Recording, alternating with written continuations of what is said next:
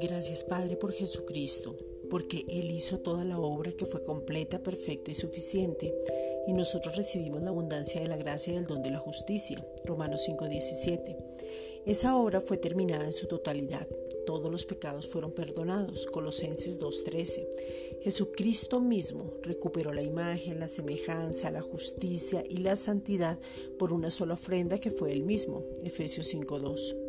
Hoy estamos caminando lo sobrenatural en victoria. Primera de Corintios 15:57. En la gloria del Señor porque sabemos quién es Dios Padre. Él es amor. Primera de Juan 4:16. Es Padre, segunda de Corintios 6:18. Es proveedor, Él nos sustenta, es responsable, nos sostiene, nos guarda, nos nutre, o sea, nos da el alimento a tiempo.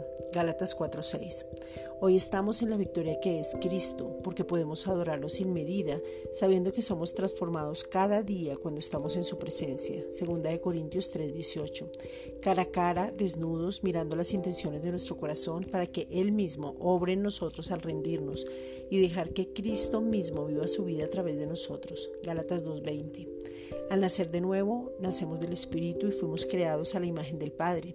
Somos el reflejo de su gloria. No somos un accidente, no nos movemos por circunstancias. Ahora tenemos un destino claro, una meta segura, porque sabemos quién vive en nosotros. Filipenses 3:14. A quién le pertenecemos y a quién adoramos. Colosenses 1:11. No es cuestión de religión, es cuestión de identidad. En Cristo tenemos un valor diferente a los demás. Hemos sido hechos justicia, segunda de Corintios 5:21.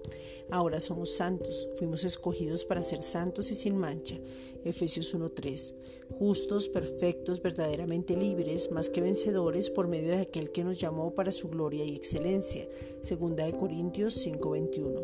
Gracias, Padre.